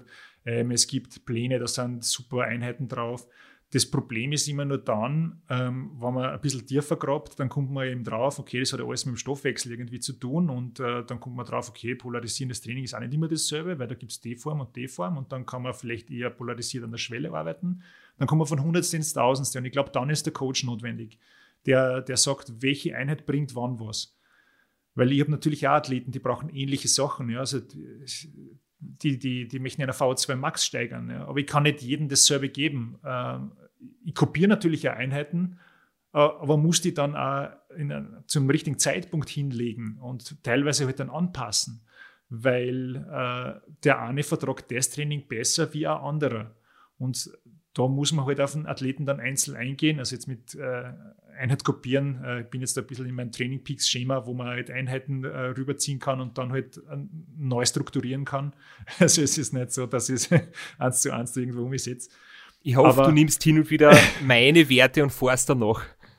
Das würde ich da jetzt äh, vergönnen. Ja, ja, natürlich, ja. Also ich setze halt dann nur die Prozent ein bisschen, aber. ähm, na, aber was ich damit sagen will, ist, dass einfach die, wann ich, die, wann ich welche Trainingseinheiten wohin lege, das ist das Entscheidende. Und das habe ich eingangs ja auch schon gesagt, dass, dass ich extrem viel nachdenke darüber, ähm, wann für welchen Sportler jetzt welche Trainingseinheit Sinn macht. Und das ist bei jedem extrem individuell. Also da gibt es wirklich keine zwei gleichen Trainingspläne bei mir. Das, das traue ich mir jetzt einfach so raus, weil es einfach so ist, ähm, weil ja eben die Athleten zu verschiedenen Zeitpunkten sind, unterschiedliche Leistungsstrukturen haben, unterschiedliche Bedürfnisse haben, unterschiedlich reagieren auf Trainings und das macht es halt auch so spannend. Ja. Aber es macht es sehr zeitintensiv und auch wenn es dann immer sieben Tage die Wochen sind, die halt dann durchgeplant sind, aber die Zeit, die ich da dran sitze, an diese sieben Tage, ist halt manchmal zehn Minuten und manchmal ist es halt auch teilweise eine Stunde oder vielleicht länger, weil ich Sachen analysieren muss. Kann es passieren. Bei mir ist es hin und wieder so, ich muss da, nicht einfach schreiben, es ist Sonntag, äh, 11 Uhr Vormittag, du hast wahrscheinlich selbst gerade irgendwas zu tun oder bist unterwegs oder und ich schreibe da, du, mir geht's halt echt scheiße, ich habe halt gar keine Kraft, ich bin dort von gestern alles weh, ich kann heute diese Einheit nicht fahren und dann schreibst du mir da in, in 10 Minuten zurück, dann ähm, planen wir halt um und tun wir das tauschen und, und dann passt es wieder. Ich versuche nicht jeden Tag lästig zu sein, aber manchmal lass es nicht vermeiden. Ja, na, das ist vielleicht nur ein super, ein super Statement von dir, weil ich genügend Leute habe, die fast ein bisschen Angst haben, ähm, mir zu sagen, dass es ihnen nicht gut geht, ja, vom, vom Training her. Also ich bin wirklich erpicht darauf, dass wir ganz viel Kommunikation haben. Ich lasse mir die, die Einheiten bewerten mit Smileys, mit Zahlen, mit Kommentaren. Ich WhatsApp mit den Leuten, ich äh, telefoniere mit den Leuten, einfach nur, weil ich wissen will, okay, wie, wie geht's? Ja? Also wie hat sich die Einheit angefühlt? Äh, hat sie sich so angefühlt, wie ich das geplant habe? Und manche haben da echt eine Scheu davor zu sagen, du, heute geht's nicht. Gell? Und das ist super, dass du das sagst, weil dann ruft der Straps an und sagt, heute ist ein Hit-Training, äh, also mit hochintensiven Intervalle. Und das erste Intervall ist es gar nicht gegangen, beim zweiten, ich kämpfe volle. Und dann sagen wir halt, ja, okay, Abbruch, dann machen wir, ich schaue mir das kurz an, meistens innerhalb von ein paar Minuten und sagen wir, okay, dann machen wir ein Regenerationstraining draus oder ein Grundlagentraining und wir strukturieren die restliche Woche halt neu dann. Ja. Und das ist überhaupt kein Problem. Äh, Problem wird es nur dann, wenn man durchbeißt und äh, ich darf das eh sagen, glaube ich, weil der Philipp hat es ja selber erwähnt. Ähm, und dann kommt man zu einem Punkt, wo man einfach schon ein halbes Burnout hat, weil man einfach alles durchdruckt hat im falschen Gedanken, man muss das durchziehen, damit man gut wird. Man, darf, man kann sie nicht vergleichen. Ja. Deswegen, wir machen ja Trainingspläne öffentlich, äh, auch in der Rennrad oder irgendwo, ja, da, weil es soll jeder nachfahren, wenn er glaubt, ja, aber das wird nicht zum Erfolg führen. Ähm, sondern da braucht jeder, sein, jeder hat sein eigenes Tempo. Ne? Das ist wie beim, beim Lernen ne? in der, im Kindergarten oder in der Schule. Jeder hat sein eigenes Tempo. Das sind jetzt sehr schöne Schlussworte, die müssen wir fast nehmen, weil wir haben heute ein bisschen überzogen. Eine Frage brennt mir nur auf die Lippen. Oder eigentlich sind es zwei Fragen. Was wird der Flo beim Restaurant Niederösterreich erreichen? Was traust du ihm zu? Und das zweite ist, muss man als Coach ein bisschen einen Hauch von Sadismus haben? Tust du gern Leute ein bisschen quälen? Weil es wird uns Radlfahrer manchmal unterstellt, wir mögen es gern, wenn irgendwas weh tut, äh, was nicht stimmt. Ich bin froh, wenn ich so wenig wie möglich äh, Schmerzen leiden muss, aber die manche harte Einheit gehört dazu. Aber wie ist es aus der Coach-Sicht? Taugst dir, wenn's, wenn die Leute leiden? Also, was ich im Flo nicht zutraue, ist, dass er ähm, seine ersten fünf Stunden äh, schlagt, die er äh, letztes Jahr als Benchmark gesetzt hat. Äh, also, ich hoffe zumindest für ihn, dass er es nicht schlagt. Das hoffe ich auch für mich. Ja. Na, natürlich, äh, also ein besseres Ergebnis ist auf jeden Fall drinnen. Ja. Also, ist ja ohne Frage. Ne? Also, vorausgesetzt, der Flo lernt was aus seinen Fehlern. Das ist auch nicht immer ganz fix. Äh, zur zweiten Frage, da hat der, der Lex ja ganz eine nette Idee gehabt, äh, weil der, der, Lex kriegt auch ein paar, ein paar Trainingstipps für mich, äh, von mir, Entschuldigung. Ähm, er hat ja gemeint, es wäre eine gute Idee, wenn ich jedem in so ein Training-Starter-Package äh, Voodoo-Puppen von mir eine äh, tue, äh, die er dann auf die er draufstechen kann nach die Einheiten. Ähm, aber in Wahrheit, äh, na gar nicht. Ich bin, finde genau das Gegenteil. Also ich leide eher mit, mit den Leuten. Also ich glaube, dass ich manchmal mehr leide, als wie die, die Leute selber. Ja. Manche, die, die, die feiern sich da selber ab, dass die die Einheit geschafft haben und ich denke mir nur, ein paar kurze Dank. Ja. äh, also ich weiß schon, was sie leisten können dann immer, aber es sind nicht brutale Wochen teilweise, die halt dann notwendig sind. Also es ist nicht so, dass mir das jetzt unglaublich Spaß macht, aber ich bin froh, wenn die Wochen vorbei sind, weil dann haben die Leute einfach äh, einen riesen Brocken geschafft oder sei es eine Umfangwochen. Ja. Wenn du jetzt, so wie es bei dir ist, einmal eine 40-Stunden-Woche hast, bin ich auch froh, wenn es vorbei ist. Äh, einfach weil ich ein bisschen mitleiden muss. Auch. Aber das ist halt einfach äh, notwendig und äh, die, die Resultate, äh, wenn dann die, die Sportler einfahren, das gefreut mich halt dann am allermeisten, wenn, ich, wenn zufriedene Gesichter durchs Ziel kommen. Danke, Max. Ich freue mich auf die nächsten Trainings, zumindest einigermaßen. Sehr gerne.